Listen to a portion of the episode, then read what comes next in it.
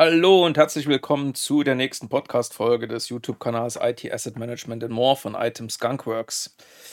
Ja, mal ein kurzer Blick auf den Kalender und man stellt fest, oh, das ist schon der 6. Januar 2023, ja. Äh, das letzte Jahr war dann doch irgendwie sehr, sehr schnell rum und ähm, ja, wie das so üblich ist, ne, hat der eine oder andere sicherlich zum Anfang des Jahres irgendwelche Vorsätze gefasst und äh, auch versucht, so ein bisschen in die Kristallkugel zu schauen und äh, mit Kaffeesatz lesen und Bleigießen auch den äh, den Silvesterabend verbracht. Auch ich habe das gemacht. Also ich habe, also Bleigießen gibt es ja nicht mehr, Entschuldigung. Ähm, ökologisch korrekt äh, haben wir Wachsgießen gemacht. Ich habe schon ehrlich gesagt wieder vergessen, was bei mir für eine Figur rausgekommen ist. Aber man versucht da ja so ein bisschen irgendwie so zu sehen, was wird äh, im Jahr 2023 am Ende einen erwarten. Und äh, am Ende ist diese, diese Podcast-Folge sicherlich auch so ein bisschen dieser, äh, dieser Idee äh, gewidmet, nämlich mal so ein bisschen äh, Vorschau zu nehmen auf die nächsten zwölf Monate. Also was, was wird auf uns zukommen im Bereich IT Asset Management? Was sehe ich da an Trends oder an, an, an Themen, die in diesem Jahr wichtig sein könnten? Und ähm, ja, das ist das, was ich die nächsten Minuten ähm, gerne ähm, mal hier auch äh, beleuchten möchte. Ja, natürlich ist auch klar, ne, also äh, nach vorne zu schauen, hat irgendwie auch immer erstmal den Punkt, kurz mal Rückblick zu nehmen und äh, zu sehen, welche Trends oder Themen waren im letzten Jahr relevant und haben am Ende eben auch ähm, den, den Bereich IT Asset Management maßgeblich mitbestimmt.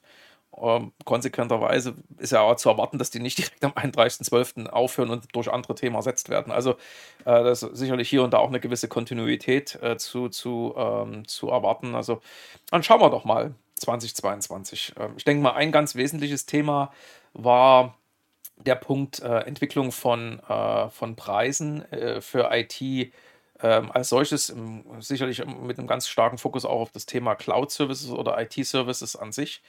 Ähm, wir haben nun mal eine Inflation und die Softwarehersteller haben im letzten Jahr schon äh, massiv die Preiskeule ausgepackt und ihre Preise entsprechend nach oben äh, korrigiert. Ähm, davon betroffen sind sicherlich erstmal nur die Kunden gewesen, die äh, in irgendeiner Form in einer Vertragsverlängerung äh, mit dem Hersteller ähm, standen und naja, äh, letztendlich dann eben hier und da auch eine Kröte schlucken mussten. Ähm, wir sehen aber, dass natürlich auch die Hersteller schon im letzten Jahr damit begonnen haben, auch äh, die Standardvertragsbestimmungen im Sinne der, der regelmäßigen Preisanpassungen anzupassen, sodass ähm, damit zu rechnen ist dann also, dass zukünftig automatisiert fast schon jedes Jahr immer wieder eine Schippe draufgelegt wird. Ja, und äh, das ist auch in diesem Jahr nicht, nicht anders oder wird auch nicht großartig anders sein. Also wir sehen, dass tatsächlich auch da das Thema Preise ähm, ein ganz wesentlicher ähm, Aspekt sein wird. Und ähm, ja, ich meine, dieses Jahr sollen wieder 7,5% Inflation sein, was ich jetzt mitbekommen habe. Und ich habe auch gelesen, dass Microsoft schon wieder zum 1. April wohl irgendwie eine Preisanpassung von wohl, keine Ahnung, knapp 10% äh, ins Auge fasst. Also das ist ein Punkt, äh, werde ich auch gleich nochmal drauf eingehen, äh, als, als Trend, der sich auch in diesem Jahr fortschreiben wird. Ja. Und ansonsten ist natürlich auch im letzten Jahr schon ähm, na, das Thema äh, FinOps äh, stark im Vordergrund gestanden und wird sicherlich auch in diesem Jahr ähm, eine gewisse Aufmerksamkeit erfahren, äh, weil es einfach notwendig ist, sich mit diesen äh, mit diesen Prozessen auch auseinanderzusetzen. Also die, die, die bessere Verzahnung auch zwischen ähm, IT und, und äh, Controlling, also sozusagen zu wissen, was ich wirklich äh, gekauft habe, welche, welche Wertschöpfung daraus entsteht für ein Unternehmen, ähm, ne, wie ich am Ende letztendlich auch transparent mache, welche Kosten damit verbunden sind, sodass man möglichst zeitnah auch entscheiden kann, bestimmte Dinge hoch oder runter zu skalieren, um eben den maximalen Nutzen aus so einer Investition zu ziehen. Ne? Das ist so ein bisschen ja das das Prinzip von, von FinOps. Ja. Also das wird auch dieses Jahr sicherlich ein Thema sein. Ähm, aber wie gesagt, ich versuche das, was jetzt im letzten Jahr sicherlich im Fokus stand, und da gab es auch noch ein paar andere Themen, Open Source, sicherlich auch äh, hier und da ganz spannend, äh, dann jetzt nochmal in diesen, äh, sagen wir, in das Jahr 2023 zu packen und äh, in, die, in die Themenbereiche, die ich dort sehe. Fangen wir mal an, äh, jetzt allgemein mit dem Punkt nochmal Lizenzmodelle. Ich meine, das ist aber sicherlich ein alter Hut, äh, dass äh, die Hersteller weggehen von dem Thema zeitlich unbefristete Lizenz hin zu Subskription. Die Hersteller sind ihren Investoren und, und Aktionären irgendwo verpflichtet, regelmäßige Zahlungen äh, oder Zahlungseingänge nachzuweisen. Ist halt schlecht, wenn am Ende jeder Kunde nur alle fünf Jahre, wenn überhaupt, dann mal Geld in die Hand nimmt, um da mal Software zu kaufen. Ja. Also wird einfach viel dafür getan, dass äh, die Kunden jedes Jahr Geld beim Hersteller vorbeitragen und sei das eben, dass man äh, denen jetzt eben keine Lizenz, sondern Subskription verkauft oder eben die Nutzung der Software nur noch die ähm, an die, äh, ja, äh, an, oder an den Support des, des Herstellers knüpft oder an irgendeine Wartungszahlung. Ähm, das werden wir auch in diesem Jahr weiter erleben. Also es gibt kaum noch einen Hersteller, der sich diesem Trend verschließt. Ähm, ne, also und sei es, dass man on-premise zwar die Software installieren kann, letztendlich aber im Hintergrund äh, eine Subskription äh, die Basis ist, die durch einen zentralen Service des Herstellers dann ähm, auch entsprechend nachgehalten wird und ist dann die Subskription ausgelaufen, stellt die Software halt ihren Dienst ein oder geht in den Lesemodus. Also das, das, das ist ein ganz klarer Trend, der ist auch nicht mehr umkehrbar. Ich äh, ne, sehe ja, dass die Hersteller da, ähm, ich sage jetzt mal, auch für sich verstanden haben, dass das irgendwo besser ist. Ähm, und ähm, naja, gerade mit dem Thema Cloud ist es sowieso eigentlich ähm, ein absoluter Standard. Ja. Ähm, was aber auch natürlich ein Punkt ist, ist, dass die Hersteller, wenn sie denn ihre Produkte nehmen und in die Cloud holen, ähm, natürlich auch überlegen, was kann man da noch machen, um ähm, das, ich meine, das ist, kommt immer mit dem, mit dem Aspekt, das wollen wir dann für den Kunden passgenauer machen. Und was macht man dann? Man nimmt so eine alte Lösung, zack, das sind ganz viele kleine äh, Teile, so ich nenne das immer Atomisierung, im Einzelnen wird es dann auch mal Microservices genannt. Äh, dann packt man das alles in solche Client-Services, die man natürlich dann wieder kombiniert zu dem ursprünglichen Produkt oder Service zusammenbringen kann. Kostet natürlich am Ende irgendwie mehr, aber äh, man kann natürlich jetzt als Kunde auch entscheiden, dass man eben nur einzelne Services nimmt, die man früher auch nur gebraucht hat. Man hat sich ja immer aufgeregt, dass da eigentlich Sachen drin stecken, die kein Mensch will und haben muss. Jetzt habe ich die Möglichkeit, aber natürlich wird dadurch die Komplexität größer. Ne? Also wir haben da als Kunden sicherlich hier und da auch ähm, äh, bei, bei den Herstellern dafür gesorgt, dass die, ähm, dass die, sagen wir mal, die, dieses, dieses äh, Feedback aufgenommen haben und jetzt, jetzt, ich hätte gesagt, jetzt äh, haben wir den Salat. Ne? Also jetzt haben wir mit so ganz vielen Client-Services äh, zu tun, die eben nachzuhalten sind und dann nochmal zu wissen, wo welcher Service drinsteckt. Das führt einfach zu Komplexität, ja, und oder steigert die Komplexität. Die Komplexität war schon immer da. Ja, es ist jetzt mal ne, immer auch im Umstand geschuldet, dass ich ja jetzt auch nicht immer zu 100% in der Cloud bin. Ich bin auch immer noch äh, on-prem und das wird es auch immer noch geben. Es wird nicht alles äh, in die Cloud reingehen können. Und wenn ich dann eben auf der Seite der, der Cloud dann plötzlich so ein, einen bunten Flow-Zirkus habe, äh, und auf der Seite äh, von On-Prem äh, mich dann trotzdem eben auch weiterhin mit den, mit den Themen auseinandersetze, ist es ein, ich sage mal, irgendwo ja fast schon eine Binsenweisheit, dass das Ganze irgendwie schwieriger wird. Ja. Also Thema Lizenzmodelle, da sage ich ganz klar, hier ist mit einer zunehmenden Komplexität auch in diesem Jahr zu rechnen. Ja, jetzt könnte man als Gegentrend, also nicht unbedingt positiv, äh, auch nicht negativ, das kann man sehen, wie man will, hängt so ein bisschen wirklich von der Perspektive ab. Ein weiterer Trend ist das Thema Bundling. Ne? Also wenn ich schon sage, wir haben uns als Kunden beschwert, dass da diese Services oder die, die Softwareprodukte Funktionen beinhalten, die wir ja gar nicht brauchen und äh, da muss ich dafür bezahlen. Ich meine, hat jetzt am Ende der Softwarehersteller natürlich die einzelnen Services äh, jetzt ähm, äh, einzeln bepreist auch und gibt mir die Möglichkeit, mich jetzt eher selektiv dann ähm, an diesem Thema zu nähern. Auf der anderen Seite ähm, muss ich natürlich äh, dann aber auch in Kauf nehmen, dass wenn ich noch einen halbwegs vernünftigen Preis haben will, wieder alles gebundelt wird. Und äh, Bundling ist halt auch wieder so ein ganz, ganz äh, interessantes äh, Thema und das macht Microsoft schon eine ganze Weile. Die anderen Hersteller machen es mittlerweile auch. Die packen halt alle möglichen Sachen in so einen Vertrag rein. Ne? auch Dinge, die man dann eben nicht braucht, weil es am Ende entweder äh, gut ist, weil man da so ein bisschen so, so ein bisschen ähm, so, so, so eine kleine Probe reinschmeißt. Ist, ich, ich gehe mal zu, was weiß ich, zu Douglas, da gibt es immer so eine Duftprobe, dann äh, finde ich ja den Duft vielleicht ganz schön. Also, also kaufe ich das Parfüm dann, obwohl ich es vielleicht eigentlich gar nicht brauche. Aber ne, da wird dann halt mitgegeben. SAP hat das mit Surprise gemacht oder macht das mit Surprise, dann steht dann unter anderem in dem Vertrag drin, das ist jetzt nur ein Beispiel, dass der Kunde, der so einen Vertrag hat, auch Ariba nutzen kann. Das sind dann zwar nur ein paar Dokumente, die man da erzeugen kann und da kommst du ganz schnell wahrscheinlich an die Grenze und dann musst du es wirklich kaufen, ne? aber es ist halt schon mal so ein, so, so ein Giveaway, ne? nimm doch mit, ne? ist doch dabei, ist es Teil vom, äh, vom Paket. Ne? Und das, das, wie gesagt, das hat natürlich auch hier und da mal den Vorteil, dass ich vielleicht auch was sowas verproben kann, wo ich früher Geld hätte in die Hand nehmen müssen. Aber auf der anderen Seite kaufe ich mir natürlich da vielleicht auch Sachen mit rein, weil es vielleicht gar nicht anders angeboten wird. Also nicht jeder Hersteller macht dann eben auch so diese, diese Kleinst-Services, sondern da gibt es das halt nur im Paket. Dann kaufe ich halt immer Sachen mit. Und wenn ich mich als Kunde immer beschwert habe, dass ich eben irgendwie alles mitkaufe, dann habe ich vielleicht auch immer sozusagen den Druck in Richtung Hersteller abgegeben, dass das ja irgendwie alles sicher sein muss. Ja, also ich will in die Cloud. Cloud ist, Cloud ist toll, jeder will Cloud. Aber Cloud ist vielleicht auch riskant. Also muss ja mindestens jeder Cloud-Service auch irgendwie abgesichert sein. Und was ist jetzt am Ende die Konsequenz daraus? Jeder Hersteller packt Security auf die Cloud drauf. Ja? Und das fängt an bei dem Thema, ne, also dass ich die Geräte kontrolliere, die auf den Cloud-Service zugreifen. Ja? Dass ich am Ende natürlich auch, ähm, äh, sagen wir so, vielleicht dann für den Cloud-Service auch immer Backup und Recovery fordere. Ne? Ich als Kunde. Also macht das der Hersteller auch. Ne? Der packt dann die ganzen Daten in irgend, äh, was weiß ich, in irgendein Backup ne? und legt das irgendwo hin und muss das dann so und so lange aufbewahren, weil es ja der Dienstleister, der jetzt am Ende äh, für das Backup verantwortlich ist. Ja, und dann habe ich am Ende vielleicht noch auch sowas wie User Access Controls. Also ich muss da wissen, wer greift auf die Cloud Services zu und also was bietet dir der Hersteller an? Identity und Access Management. Natürlich kann ich das irgendwie immer noch zentral verwalten und dann kann ich die ganzen Dinge, da gibt es ja heute, das sagen wir weitgehend standardisierte Schnittstellen, kann ich die Dinge irgendwo zusammenbringen und dann funktioniert das doch irgendwo äh, zusammen, ja, und dann habe ich eben ein zentrales User, äh, User Access Management äh, oder Identity und Access Management meinetwegen in Azure oder wo auch immer. Ja, aber nichtsdestotrotz, ich hab's halt mitgekauft. Das ist in jedem Service mit dabei. Ne?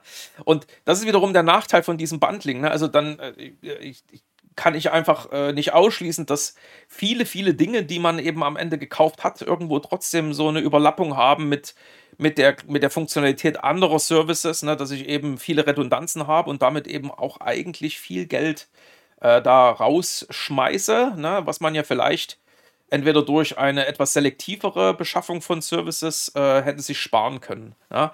Aber es ist manchmal doch einfacher, eben zu sagen, als Einkäufer, super, ich habe dann total guten Vertrag ausgehandelt, wobei das mit Microsoft beispielsweise auch nicht mehr ganz so einfach ist. Also diese Preisnachlässe, wie wir die in der Vergangenheit gesehen haben, ist aufgrund auch der mittlerweile mehr als überschrittenen kritischen Masse innerhalb der Microsoft Cloud für Microsoft überhaupt nicht mehr wirklich so, so ein Ding. Warum, warum sollte man das machen? Also Microsoft hat jetzt auch beispielsweise ähm, den ganzen großen LSPs den Zugang zu den 500 wichtigsten Kunden da irgendwie so halbwegs entzogen und will die nur noch selbst betreuen. Ja, und das sind vielleicht auch noch die Kunden, die am Ende irgendwie sowas Individuelles bekommen können. Und alle anderen Kunden ist dann eben Schema F. Ne? Also gut, Preisstaffel, ne? Commitments hoch und runter, auch so ein Thema in dem, in dem Aspekt. Ne? Und da komme ich nämlich zum nächsten Punkt, Preisentwicklung. Ne? Ähm, was ganz klar ist, dass das eben äh, alles in Richtung Commitments geht. Also ich kriege meine, meine, meine Rabatte nur noch, wenn ich eben, eben bestimmte Volumina mit dem, mit dem Hersteller umsetze, da irgendwie noch so zu, zu, äh, zu erklären, dass da irgendwie mit ganz viel Verhandlungsgeschick noch ganz viel Geld eingespart werden kann. Äh, sorry, ne? also jetzt mal hier die Wahrheit. Ne? Ich muss einfach wissen, was ich will und dann kaufe ich auch noch das, was ich brauche, wirklich brauche. Ja? Nicht, was mir irgendwie ein Hersteller aufschwatzt. Und dann muss ich natürlich trotzdem versuchen, weitgehend zu standardisieren, damit ich also nicht von 100 Herstellern kaufe, weil ich da eben bestimmte kritische Umsatzgrößen äh, nicht erreiche und damit eben nicht die Rabatte erhalte. Ja. Und so einfach ist dann am Ende die Kalkulation. Also die Erwartungshaltung, dass man da noch wahnsinnig viel Rabatte aushandeln kann, das kann hier und da mal passieren. Also ich habe letztes Jahr, Ende letzten Jahres, wo ganz viele Kunden noch auf Surprise abgestellt haben, habe ich echt Rabatte gesehen, da, da legst die Ohren an. Also da, das war ganz spannend äh, zu sehen, was dort am Ende ähm, SAP dann eben, um noch die Kunden über die Ziellinie zu bringen, vor dem 31.12. an Rabatten gegeben hat. Aber das sind Einzelsituationen, wo vielleicht auch der Hersteller dann sagen wir, vielleicht ja auch gezwungen ist, weil er seine Zahlen auch noch ein bisschen schöner machen möchte, dann die Kunden auch mal mit einem extra Rabatt zu locken. Ja, aber bist du einmal in der Cloud, und das sehen wir eben bei Microsoft, dann ist dann nicht mehr viel mit Discounts. Ne? Und dann geht es eben Richtung Commitments.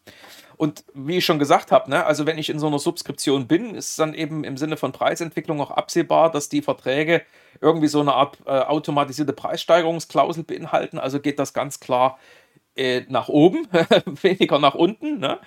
Ähm, und äh, sicherlich auch in der Kombinatorik äh, wird das Ganze auch äh, zu Anpassungen im Bereich der Wartungs- und Supportkosten führen. Und da eben, ich sage mal, heute nicht nur einfach nur eine Software gekauft wird, sondern eben ein Service, ähm, geht der Hersteller hin und, ähm, wenn man so will, hat es dann solche Ketteneffekte, ne? Also steigt der Lizenzpreis und weil der Wartungs- und äh, Supportpreis an den Lizenz- oder Subskriptionspreis gekoppelt ist, steigen die automatisch mit. Dann kriegen die letztendlich selber noch eine Steigerung, weil man muss ja der Inflation Rechnung tragen. Lange Rede, kurzer Sinn, die Preise gehen nach oben. Ja, Microsoft hat eben, wie ich schon gesagt habe, äh, angekündigt, die Preise in diesem Jahr wieder anzuheben, jetzt zum 1. April. Äh, so so gibt es jetzt die ersten Meldungen und Verlautbarungen. Äh, und die anderen Hersteller werden sicherlich auch da nochmal äh, korrigierend eingreifen und Preise anpassen. Sicherlich wird es auch Hersteller geben, die ihre Preise reduzieren. Das sind nämlich vor allem die, die letztendlich in so einer gewissen Verdrängung sind. Und dann komme ich zum nächsten Punkt, nämlich Lizenzaudits. Und ich fange mal an mit denen, die so ein bisschen eher die Herausforderung haben, nämlich Verdrängung. Ja, VMware, Citrix, Dell, da werden sicherlich auch Preisanpassungen nach oben hier und da ähm, versucht, ja. Aber die stehen halt total im Verdrängungswettbewerb. Ähm, ne? Wer braucht heute noch VMware, hätte ich gesagt. Das war früher was fürs eigene Rechenzentrum. Was mache ich denn, wenn ich irgendwann mal auf so einem Hyperscaler, äh, auf so einer Hyperscaler-Cloud unterwegs bin? Was mache ich denn da noch mit VMware? Um so die Frage provokativ zu stellen.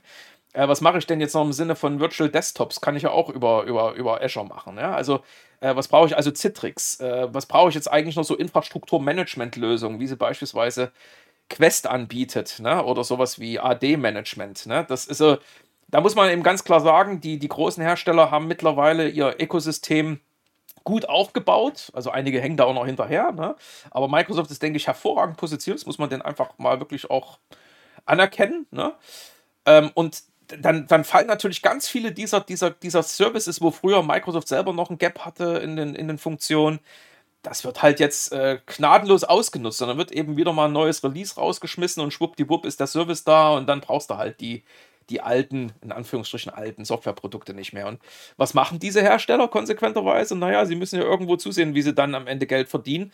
Und dann auditiert man einen Kunden, weil damit kann ich ja auch einen Kunden nochmal in irgendeinen so drei-, fünfjährigen Vertrag reinzwingen, weil er ja irgendwie ganz viel Geld jetzt mit mir ausgeben muss, weil er ja ganz viel falsch gemacht hat. Ne? Also das sind dann so die eben die Audits, die wir schon im letzten Jahr gesehen haben und da ist auch sicherlich noch ähm, eine Kontinuität für 2023 äh, zu erwarten. Also VMware, Citrix, äh, Dell mit Quest und äh, auch so andere Hersteller, äh, sagen wir so Symantec und wie gesagt so, so, so die ganzen äh, Unternehmen, die gerade so Software im Bereich im Infrastrukturmanagement äh, anbieten. Ne?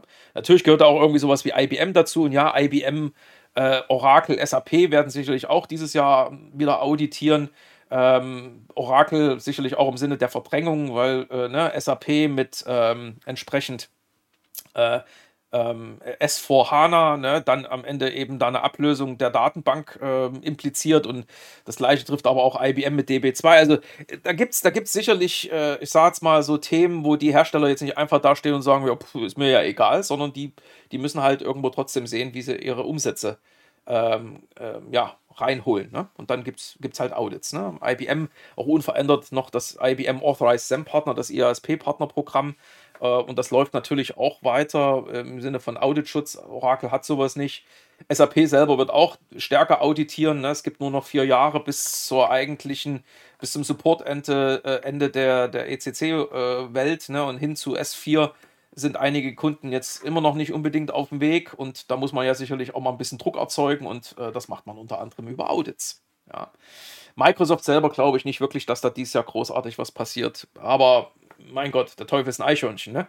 Letztes Jahr ist dann plötzlich Adobe wieder aufgetaucht und hat auditiert und sicherlich kann dieses Jahr noch das eine oder andere kommen. Aber das hatte so ein bisschen was mit den End-of-Life-Fristen ähm, zu tun, ähm, der ursprünglichen Creative Suite, die noch nicht cloud-gebunden gewesen ist. Na, aber lange Rede, kurzer Sinn. Äh, ne, totgesagte leben länger, aber äh, wenn ich, äh, wenn ich einen Audit-Fokus sehe, im nächsten, also in diesem Jahr, nicht im nächsten Jahr, in diesem Jahr, dann sind sicherlich äh, Softwareprodukte, gerade im Bereich Rechenzentrumsbetrieb, alles, was man dafür eingesetzt hat, oder ebenso im Bereich Endpoint Security. Ja, da kann man drauf warten. Ja, ein weiterer Punkt, wo, wo sicherlich auch noch einiges passieren wird äh, in diesem Jahr und ist auch ähm, schon aus der Compliance heraus im letzten Jahr das ein oder andere Audit gelaufen, ist Open Source. Ähm, na, also ich habe jetzt einen Kunden, der, das habe ich das erste Mal erlebt, der wirklich angeschrieben wurde, dann eben für ein Open Source Thema, äh, wo dann letztendlich der, der, der, äh, wenn man so will, der ursprüngliche Entwickler dieser Open Source Bibliothek äh, und der dann auch weiß, dass diese Bibliothek gerne in anderen Produkten mitverwendet wird, den Kunden auffordert, hier jetzt nachzuweisen, dass er sich an die Lizenzbestimmungen hält. Ähm, und ähm, ne, also es wird ja auch immer wichtiger, das am Ende auch nachzuhalten. Open Source ist sowieso, glaube ich, ein Hot Topic für dieses Jahr. Ähm, Gerade auch eben, ähm, weil es eine zunehmende, und das ist auch so ein, so ein Trend, äh, eine zunehmende Verschmelzung von Hard- und Software gibt. Die Software- äh, und Hardware-Kombinationen, die mir da so ähm, vor meinem geistigen Auge schweben, das sind halt so klassische Themen wie äh, intelligente Geräte, ne, und sei es der Toaster bis hin zum Auto. Ne, und die Hersteller dieser Geräte, die brauchen entsprechende Gerätesteuerungssoftware und äh, die entwickelt man heute jetzt irgendwie nicht äh, sozusagen, ist im Eng Englischen from scratch, also von null, sondern die Hersteller äh, nutzen natürlich oder die Entwickler natürlich auch Bibliotheken. Mittlerweile gibt es künstliche Intelligenz, die in der Lage ist, ähm, durch ein paar Vorgaben am Ende eben auf solche Bibliotheken zuzugreifen und dann eine Software selber zusammenzustellen, die dann den gewünschten Funktionsumfang bietet. Ne? So, jetzt aber noch nachzuhalten, dass man natürlich jetzt nicht irgendwas Kritisches verwendet hat, wo dann bestimmte Lizenzbestimmungen zur vollständigen Offenlegung der, der Quellcode-Informationen zwingen, naja, ne?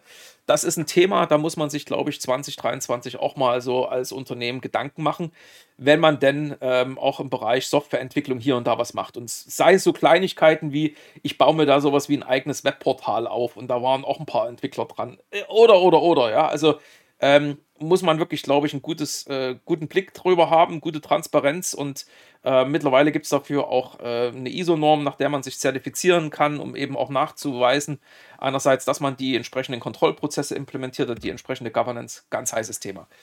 Sowieso im Sinne der Nachweisführung heißes Thema, ne? Zertifizierung. Es gibt ja auch jetzt eben seit letztem Jahr die ISO 19770-1.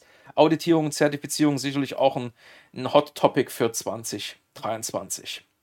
Ja, und als letzter Punkt darf man nicht außer Acht lassen, ne? wir reden heute alle über äh, CO2, Fußabdruck und, und äh, Nachhaltigkeit, ne? also Sustainability im Englischen dann äh, ist, ist glaube ich, auch ein ganz, ganz wichtiger Aspekt. Außerdem, die Energiepreise schießen durch die Decke. Ne? Ich glaube, bei Ersatz- und Neuinvestitionen ist der Blick auf den Energieverbrauch eines ähm, Endgeräts äh, mittlerweile eben nicht mehr was, was man einfach ignoriert, sondern der, der Blick wird, äh, ne, wird vorgenommen und dann schaut man, wie viel Watt äh, gehen da eben täglich durch die Leitung. Ne?